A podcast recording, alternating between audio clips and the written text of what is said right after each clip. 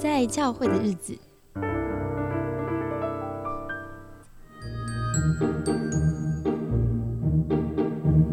欢迎收听得罪神学院系列。今天再一次很开心邀请到 Andrew，欢迎 Andrew。好，非常感谢 Cindy 再次邀请我上您的节目。呃，我对于就是未来神学院的一个呃可能性啦，嗯呃，我是我是分成三种可能。呃，那呃第一个呢就是呃专门就培训啊就是传统传道人的，嗯。啊，那呃，不过呢，又不是那种传统神学院，呃，因为我觉得，特别是现在的这个台湾，呃，越来越就是走实用，呃，越来越就讲讲究呃技术和技巧，呃，那呃，当然，你说你你可以去批判了这个问题，但是其实这就是现状，呃，所以我觉得就是说，呃，既然呃现在就是不只是教会啊，我觉得这整个社会都是如此，呃，一切都是。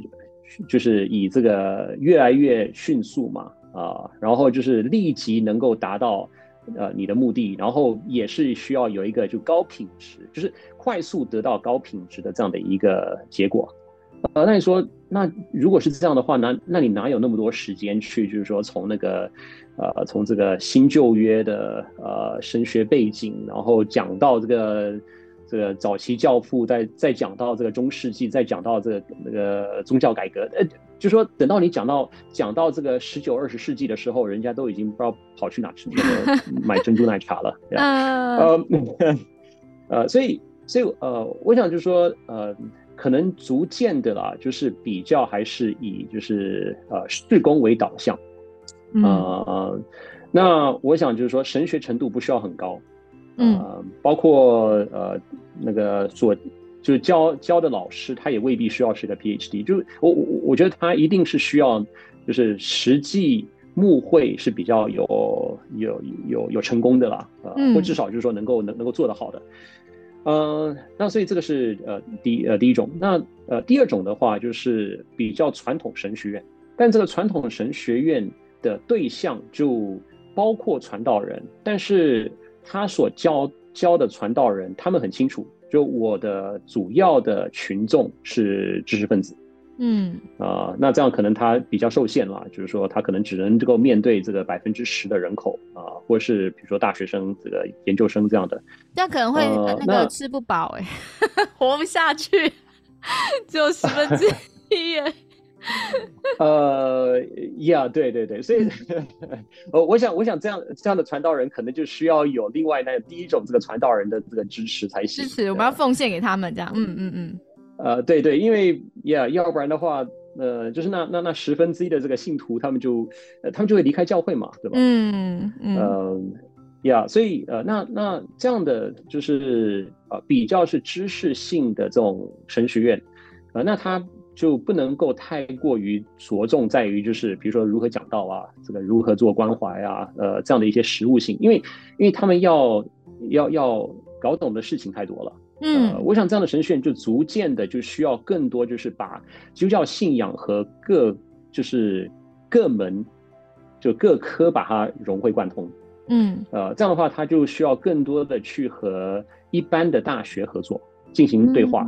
啊，比如说这个基督教与这个佛教，基督教与这个儒家啊对话啊，或者是很像我们科学上集介绍那个宗教研究所类似这样子的学术性对话是吗？呀，对对，呃，我想呃，其实现在目前传统的神学院就比较适合走这个方向，嗯呃，那这样的话，它主要就是一面对那一些呃知识型的基督徒，呃，第二面对那一些知识型的牧者。嗯。啊，他们所牧养的就是属属于这种知识型的基督徒。然后第三就是培养出公共呃神学人，嗯。啊，或者说公共神学家啊，就是能够真正回应这个世代议题的，呃，然后是在就各个不同的你说呃领域当中能够回应，就是说在这个领域当中能够回，然后从从信仰能够去回应。这个领域所带来的一些问题。第第二种跟第三种的差别是什么？哎，我好像没有讲到第三种吧？哦，所以其实第二种的思考性就分成两种，一种是可能是宗教内的学术的对话，还有一种是公共性质的不同学科的专业性的神学人。呃，我觉得，我觉得这个要要要结合在一起。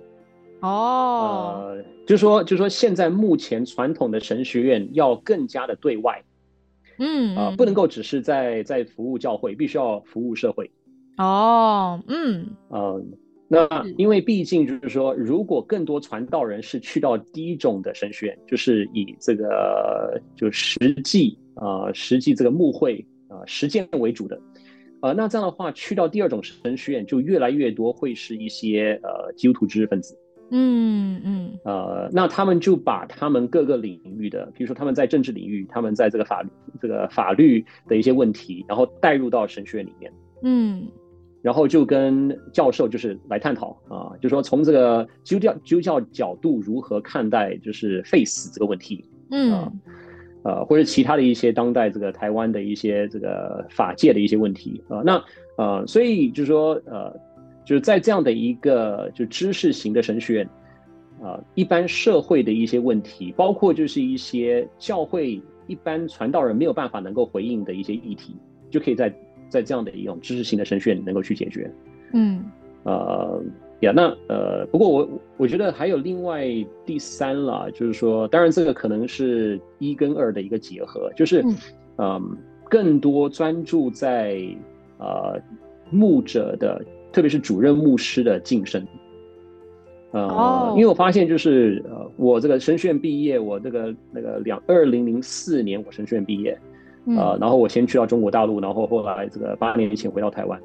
呃，我对我觉得到。到目前，呃，目前我这个人生阶段，呃，这个牧会也有十多年了，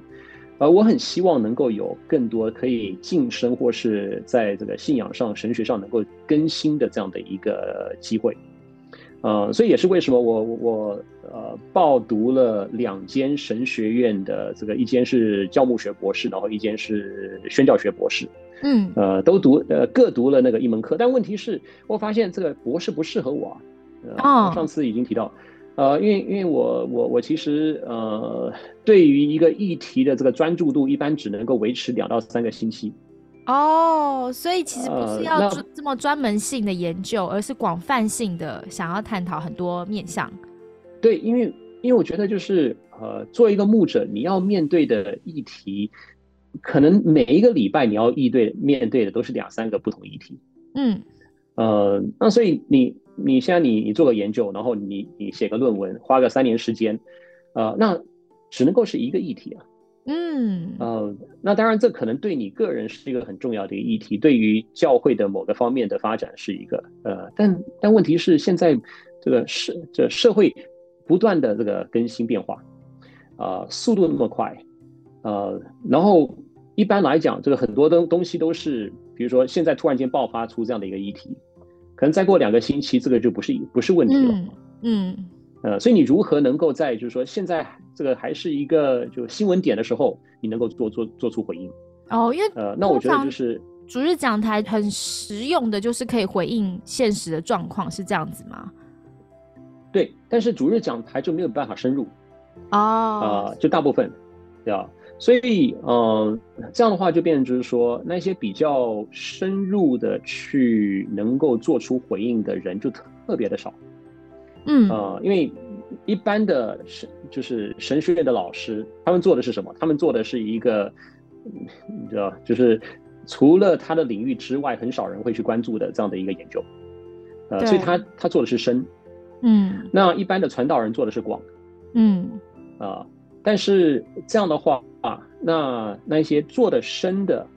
他们就很难能够就跨越他们的领域，然后进入到就是可能一般那个群众他们所关心的议题啊，或者就是说就就算能够，他可能要要要花很长的时间。那呃，牧师传道人很快速能够就是回应，能够能够进入到不同的这个，毕竟每每次遇到一个会有可能就是说这个每讲完道之后有三五个会有会。找呃会会找我问问题，嗯。呃那我可能就是在这个三那个三十秒，呃我就必须要要想好一个能适合他的处境的这样的一个答案，但那一定是很很浅的，嗯。呃所以呃我想就是说还是有需要就是可能就是说像像这个议题是接下来这两三个星期啊都会是一个比较重要的一个议题。好，那可能就需要花几天的时间来去思考。嗯，呃，那我想就是说能够做做出一个比较好的，就是好这个礼拜呃发生什么什什么样的事情，呃，那呃如何能够回应呃就是现在目前社会所关心的啊，那我能够比较深入的去去做做一些探讨。我想这个是需要需要有比较就是广泛的这样的一种呃能够又深又广的这样的一种训练。那那那我觉得能够做出。做到这一点的，呃，当然，这可以说相对要少了，呃，但我觉得其实还是可以做做一种培训，啊，就是说那一些可能在呃幕会相对这个十年数已经这个五年、十年以上的，啊，那再和就是神学院内的老师，然后再和各行各业的。呃，一些专家学者，就基督徒、基督徒专家学学者，我们可以一起来探探讨啊。嗯嗯，所以呢，这样的话就是一个议题，就是说我可能没有答案，呃，可能这个旧约教授未必有答案，呃，但是可能一位这个呃基督徒的呃这个科学家啊，或是这个这个法学界的这个教授，呃，可能他就能够比较好的去去去回应。嗯，呃，所以我想就是说，需要有这样的一个 forum，就是这样的一个可以，就是说我们，呃，快速就能够得到一个有深度的信仰答案。嗯，你你这样讲的时候，我想到，比方说以医学界来看好了，我直接举例哈，假设呃泌尿科好了，它它会有很多新的研究，医学上的研究，然后他们就会在每一周的例会的时候，让年轻的医生上去案例报告。然后很多的老医生，或是甚至是退休医生，想要进修都可以回去，然后坐在后排听，去听那个最新的医学研究，然后也会有一些研讨。因为资深的有实务经验的老医生，虽然不是就是不是拿到这些研究证据，但他可能有过去的其他相关案例，他可以分享一些经验，或者在讨论这个刀怎么开。所以他就有了一个非常务实性的现场研究，尤其是每周他们就是年轻的跟年老的会有点这样共学。对，那当然还会有研讨会的时间。研讨会就是假设我对这个项目非常有兴趣，我去报可能呃年会，我在年会里面我有工作坊啊，有就是可以听到很多新的概念。工作坊也不是单纯的讲授性，很多时候是进去听一个专题，是很多人会跟那个研究者对话。去探讨他的研究为什么可行，可是我我自己觉得我会参加嗯神学院开的一些研讨会，但只能说我有限的参加经验，大部分都是单方面讲授型，而且呢。就是好，我这 要得罪一下，而且好紧张哦，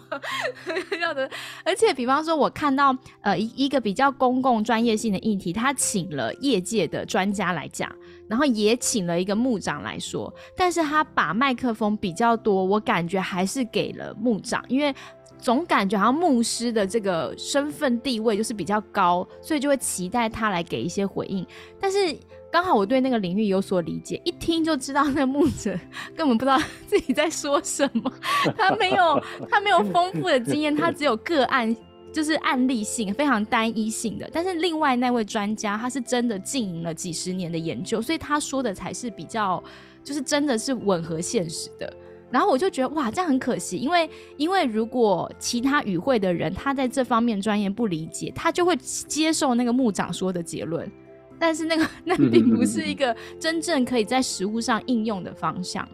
对，所以我觉得好像即便神学院开了很多研讨会，但也不是这么好像能够共学式对话式的，大家一起摸索某一个议题的答案。都比较像是一个专家，然后他来讲，他讲完之后，可能顶多在 Q&A 有一些回应，但是其实那好像蛮有限，不太是你所说的。如果已经是一个牧会十几年的牧师，其实又有想法又有实务经验，他可能有比较完整的可以来讨论这个议题的这种需求，但是他就没有那个空间或是舞台有机会可以说话了。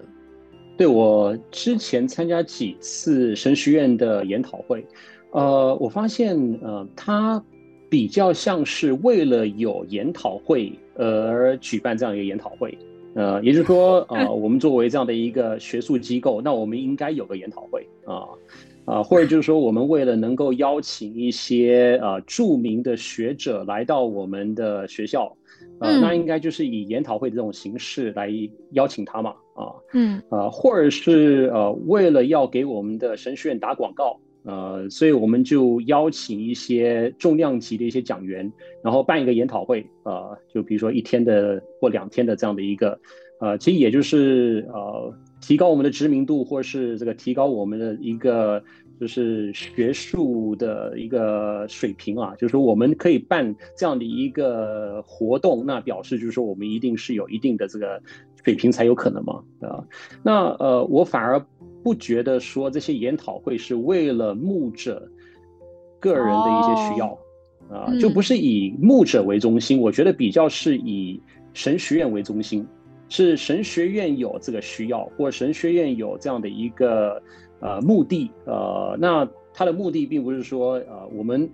呃反我们看到牧者他们有许多一些在牧会上，或是呃对于一些很多公共议题，呃他们一些困扰，然后所以我们为了要帮助一些牧牧者来回应他们的需要，然后我们就办这样的一个研讨会。呃，我觉得比较不是。那当然，他们也会考虑到牧者的一些需要了。所以议题一定是至少就是说，呃，要不然牧者不会参加嘛。嗯呃，对。但呃，虽然就是说他可能会用一些牧者会感兴趣的议题作为一个吸引，呃，但我觉得其实他的初衷并不是真的去去去回应呃他们的一些需需求。就是募会现场真正就是 T A 那个目标对象的需求就对，嗯，哎，那有一些机构，比方说他们是专门关怀牧者的，或想要提供牧者资源的机构，他们也会尝试办一些这样的活动。你觉得这样子的活动有满足到资深牧者的需求吗？嗯，可能因为我没有参加吧。呃，或者说，或者说我有我有参加到的活动，一般都是以这个吃喝聊天为主。那那那确实确实这样的这这样的活动也是有需要啊。或比如说两天三夜这样一个退休会，呃，然后就去哪玩，然后跟一帮牧者们一起去，那那那当然也很好啊。嗯嗯。呃，但呃，就说这比较。没有办法能够回应呃牧者在就是思想上在知识上的一些需要。嗯。我好像从旁参与啦，不是，我不是目标对象，就是类似像你说的大教堂，他们自己开的培训中心的神学院，然后他们也会定期每年都有一个回娘家的活动，就是退休会。但是那个主轴确实好像就是一个，就是退休，就是我可以可以退下来休息，吃点好吃的，大家交谊联谊，这样就真的比较不是你所说的，好像是有点像是进修的感觉，嗯。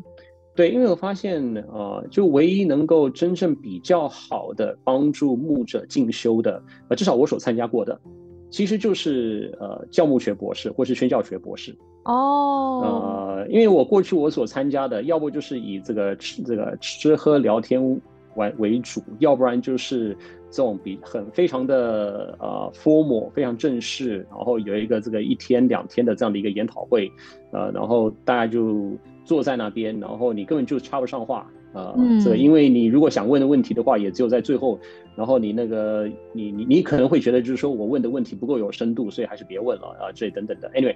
呃，所以唯一我会觉得就是说是能够让一些呃比较真正想要去找到问题的答案的这样的一些牧者们，然后让他们能够有足够的时间坐下来，然后可以就是彼此交流。然后可以比较轻松的这样的一步，而不是就是说必须要做个秀，呃，因为有一个这样的一个大型的那种活动，每一个人都必须要就是讲话都必须要有分寸，然后怕这个讲错话或等等的，呃，但在这个比如说像一个读个教务学博士的这个课程，你那个关起门来，你随便你你想要发表什么意见都可以。嗯，呃，没有人会录音，也不像现在啊。嗯，那 对那这样的情况之下，你就很能够畅所欲为。呃，然后你也可以就建立一些很好的一些那个，就是志同道合的这样的一些牧者朋友们。嗯，呃，但但我会觉得，就是说我为了要能够就是建立这样的一种这个友谊，然后有这样的一种学习环境，然后我就必须要读个博士，这个成本很高啊。对，是。可是因为好像博士生有了一个学生身份，大家就没有那个社会角色面具的压力，就像你讲可以畅所欲言。我也觉得神学院里面光是教室里门关起来，不用讲神学院，一般的大学或研究所也是啊，只要你门关起来，在课堂上老师们都很敢讲，但他只要站到这个公共性的这个。就是有 spotlight 在打在他身上的时候，他讲话就会非常保守，然后有时候保守云里雾里来绕来绕去，你也听不懂他到底要说什么，所以那个差距真的蛮大的。所以好像很过瘾的那种讨论，真的只能在一些关起门来的时候的讨论里面可以得到这种滋养哦。所以我想，可能回到第一集啊，就是像我们还是蛮需要有一种就是呃牧者神学沙龙。然后可能定期呃，就一个月一次，然后就可以就是大家关起门来，然后可以好好这个聊一下，就是当今教会内社会的一些问题。嗯嗯嗯嗯，希望可以匿名或强迫要先喝一杯酒，大家才能放开来讲。好，那那那可能需要那个那个 Uber，或者台或在台北还还好，就是坐捷运比较方便一些。哎，你觉得像木者这种共学团体用视讯的方式是一个大家能够很安心可以聊天的方式吗？不然这样确实达到匿名的效果。哎，就是比方说不要开荧幕啊，自己随便取一个名字就可以畅所欲言。可以考虑呀，或或许未来可以往这个方方向发展。好。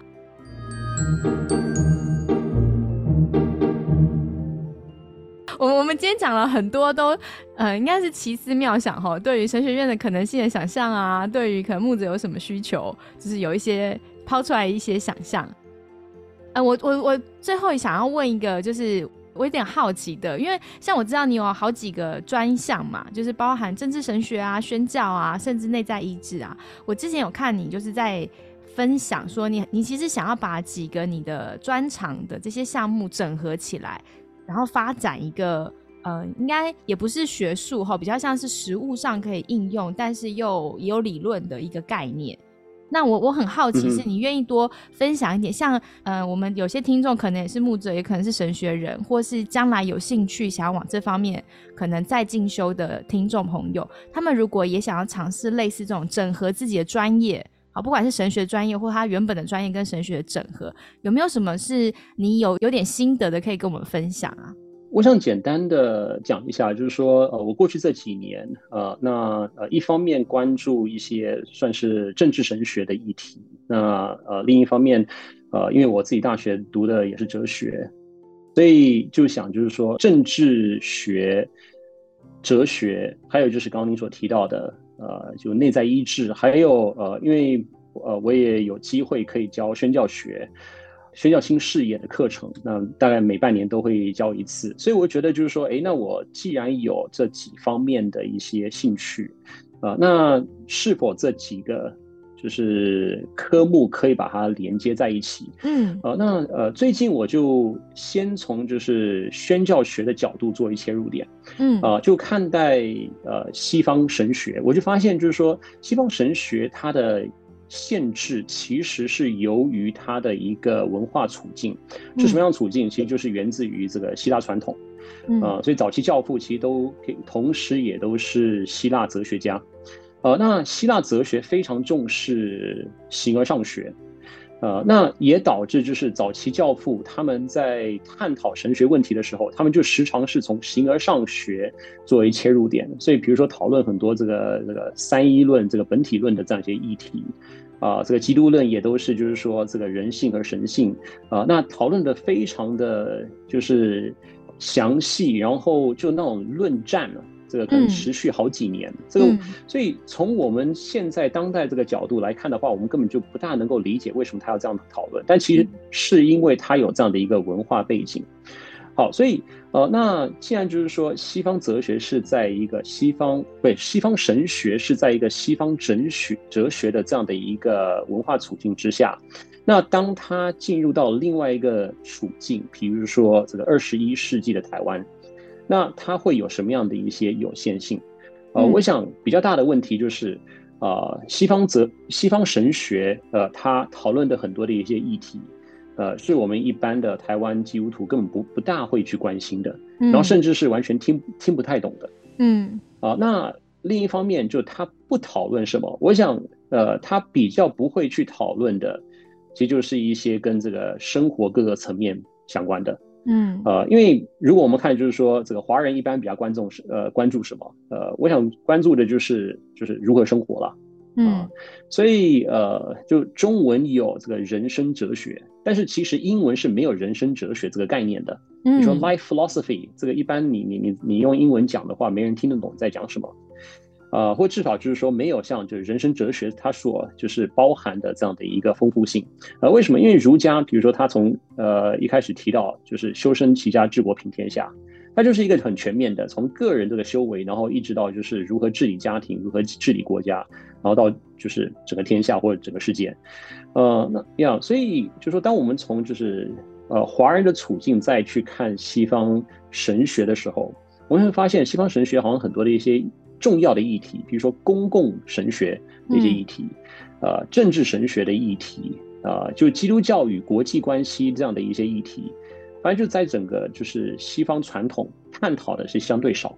嗯，啊，可能就是我们会提到啊，这个奥古斯丁他有提到这个就是啊，上帝之城啊，啊，他有提到这个圣就是驿站这样的一个一个概念呢，啊，我们会提到比如说路德啊，或者是加尔文，他们也有他们的一个政治神学。啊，但是其实，在整个一个西方传统，我们会发现，就是真正去讨论这一些跟就是个人到国家的，到整个就是社会文化，好像反而是相对少，比较多都是在在在讨论这个神性，啊，这个三三位一体啊。那你说这个三位一体当然很重要啊，但问题是三位一体对于我现在我所面对的我的家庭和我的社会，这个如何能够呃帮助我？可能时长我就没有办法能够回答了，嗯，呃，那所以呃，这样就让就是说我会想，好，那呃，我们要如何能够有一个突破点？呃，那当然就是说也看到这个盲点，那这个盲点呢？呃，又和就是呃，刚刚我所提到的，就我在做这一些内在医治方面的一些一些思考，呃，我发现就是说，其实内在医治还是可以去解决一些啊过去呃西方这个神学传统没有去碰到的一些问题，什么呢？呃，因为如果我们发现西方神学传统比较少碰到，比如说一个作为一个基督教的领袖。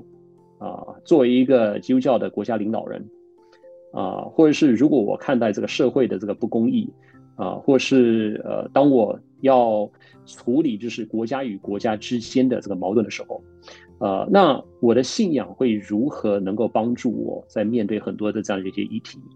呃，那这些其实。你说啊，如何能够去解决这些问题？当然有理性方面，但是也有感性方面的成分。那感性方面是什么？就是说，呃，我作为一个国家领导，呃，我作为一个在社会上有影响力的一个人，就比如说像我们讲这个攻占七个山头，好，那那那那你就成为就是一个山头的这个这个债主好了啊，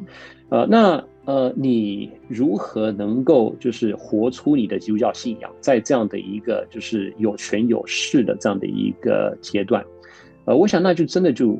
就关乎到你个你个人的生命。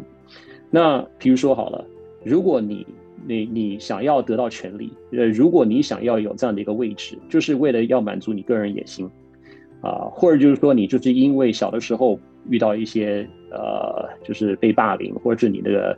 呃家庭所没有办法能够给予你的爱，所以就是你为了想要满足你内心的一种缺陷，呃，你想要被爱啊，你你想要就是得到这个众人的掌声，所以因此你就爬到这样的一个高位，你你想要得到影响力，那这样其实你会很负面的去看待很多问题，或者说你的领导反而会扭曲被扭曲。呃，你其实更多是因着个人的野心，然后去做。呃，虽然就是说冠冕堂皇，好像就是说我是那个有上帝的这个使命啊，你是为了神的国度，但其实你还是为了你满足你自己内心没有被满足的一些伤痛。呃，所以，所以我就发现，其实越是在那些有影响力的位置的基督徒，他们越需要去面对他们内心是否有一些伤痛，是否有一些上帝没有满足的地方。他们面对他们解决他们自己的内心所需要被满足的，在神的爱中能够得到从他而来的肯定和爱，那我才能够就是在我这个位置，不是为了我个人，而真的是为了神的国度，呀，那这样的话，他才能够更好的就是活出一个基督教的一个呃领导呃所应当有的风范。嗯，我我理解一下，我听的我不确定我有完全听懂，就是好像有两个部分，你先从政治哲学去看，就是西方的做神学的方式，其实不符合我们二十世纪的台湾。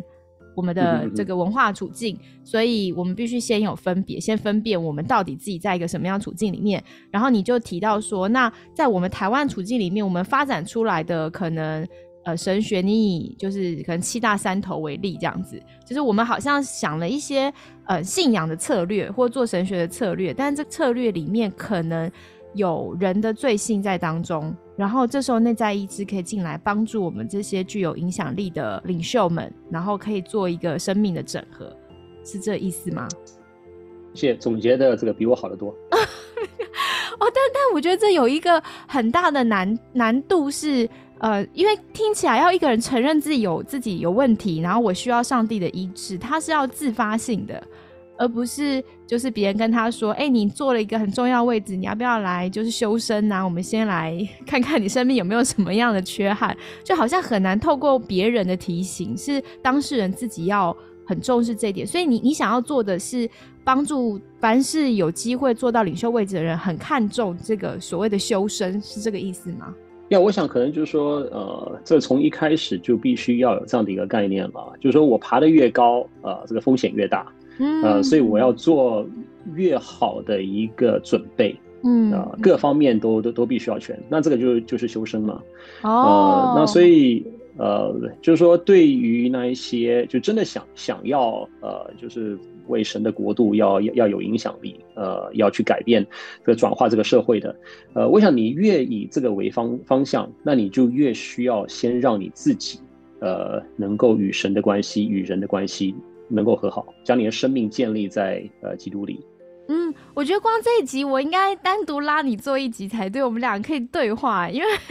因为我的专业比较是把心理学跟神学做我自己的整合啊。我一直觉得其实。可以借用荣格的概念，就荣格有个 persona，就是每个人都有一个人格面具。总之呢，我们会因为我们的成功，就是我们人生是不断把我们的光明面活出来，然后越活越成功，就激励我们把这个光明面活越好。那最容易活得越光明的，可能就是牧者吧，因为他在很多弟兄姐妹眼中他是成功的，他是属灵的，他是愿意为神委身的，他自己也觉得他非常实践他的理想自我。但是走到中年的时候，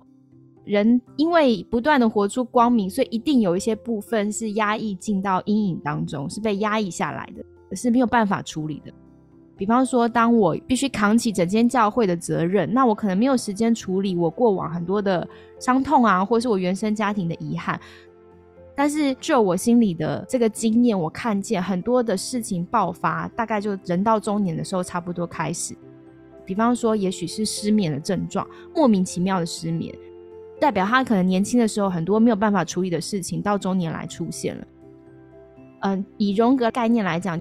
比较完整的人性是到中年的时候，你必须跟你的阴影面整合在一起。你需要看见你真的有哪些的问题。这很像我们基督信仰里面谈，就是我更深的认罪嘛。那这个罪不只是罪行，甚至是罪性上面，我过往曾经否认的一部分的自己，我都愿意拿出来重新去检视这些伤。确实很像你讲，就是那个修身，就是内在意志。如果更扩大的话，其实是包含我整个灵性的总整理。那即便我是一个一辈子为主服侍牧者，我也会有我疲倦跟我伤痛需要总整理的时间点。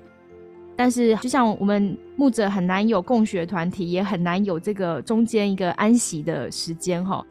大家允许他可以有一些时候退下来去整理他自己的内心，因为有弟兄姐妹有这么多的需要嘛。呀，我想，我想这一块呀，真的就是呃，你所说的呃，那也体现出就是那一些啊，在教会内，当然也可能是在职场的呃基督徒领袖，呃，就更需要有提供给他们的这方面的神学资源，嗯啊，所以我想神学院可能呃更多需要去帮助那一些，比如说教会主任牧师，呃，帮助那些基督徒领袖。呃，然后让他们能够在你刚刚所提到的，比如说这个四五十岁这个时候，这个这个这个年龄层，或是已经达到了一定的高度的时候，能够让他们可以说呀，这个重新再去面对他们自己。嗯嗯，如果如果我们都知道说这好像是一个人生发展阶段一个必经的一个需要整合时期，就比较不用异样的眼光觉得自己是不是软弱了。有的时候所谓的中年危机本来就是一个人生发展需要整合的时间点而已。我觉得今天跟你聊天真的是非常有趣诶，尤其是最后这一段，我们自己讲很开心，听众可能不知道我们在说什么。对，可能已经关掉了吧？没有。但是真，我真的觉得就是很棒。虽然我们好像一开始在讲神学院有哪些，我们觉得好像可以发展的可能性。但其实我们在思考的是，到底在这个时代，一个是为神国摆上的基督徒，他到底需要有什么样的能力？吼，其实我们比较是用一个比较广的角度在思考这件事情。嗯，是。最后有没有什么未尽之言想要跟听众朋友说的呢？呃，可能一些建议了，就是说，如果呃想要从嗯就初学的这样的一个阶段，然后想要在对神学有更多的一些认识了解。呃，那那我觉得其实还是可以从一些经典呃开始，呃，我觉得像比如说奥古斯丁啊，或者是加尔文，还有就是呃美国最著名的呃可以说神学家这个 Jonathan Edwards 爱德华兹，嗯，呃，我觉得他们的著作其实也不是那么的难，呃，不像有一些就是学术性的一些神学，呃，但我觉得呃我个人啦，在神学院我觉得蛮遗憾的，就是我没有花。很多时间在读他们的作品，嗯，呃，所以我会建议，就是呃，你真的就可以从一些基督教经典开始，呃，读起，呃，就有一定的深度，呃，但是也也不会说太过于学术，嗯，呃，那从这些，我想就相对于现在很多的一些，呃，比如说学术性的一些，呃，讨论，呃，可能对你的神学和你的灵命都会有更大的帮助。哎，我觉得加尔文那本《基督教要义》的漫画版上下两次还蛮好看的，推荐大家看一下。可以从漫画开始，那个可以做开呃切入，对对对。对对，那那那如果嗯比较没有办法看很多字的，或者他可能没有基完全无基础的，有没有什么更入门的你也也推荐的呢？那我就建议就是像比如说您的 Podcast 啊。呃，还有，当然，当然也可以给，对，呃，用这种聊聊天的方式，嗯，当然，如果他们有兴趣，这个上呃上我们教会的这个 YouTube 的频道，简单的就是呃把一些，比如说前年讲的是这个西方哲学史，然后去年到今年讲的是西方伦理学，呃，现在我我在讲到的是这个政治神学。呃，这一块讲这个加尔文啊，那那怎么搜寻到？Bilingual Community Church 就是双语社区教会的英文。好，欢迎提出呃一些建议啊，或是或是批判。好啊，我觉得真的太精彩了。就是就算你可能不一定想念神学院，但你对哲学有些兴趣的话，来上这个 Andrew 的课也是真的超棒的哈，免费课程，然后又有影片，就是设计的很好，可以听一听这样子。希望足够的有让你不会马上就睡着。呃，当然有些 我我我知道有些信徒他们就是呃睡觉前会先听，呃，这样有有助于这个 失眠的这个问题。我确实，我本人也很喜欢在睡觉前听这个，我觉得很好睡。反正同样一集可以听很多遍嘛，对，每次多听一点点。好，希望大家对于我们谈论的内容觉得有一些些帮助。那你有什么意见呢，或是有什么不满呢？我们两个都很害怕，但是还是可以接受大家的批评指教，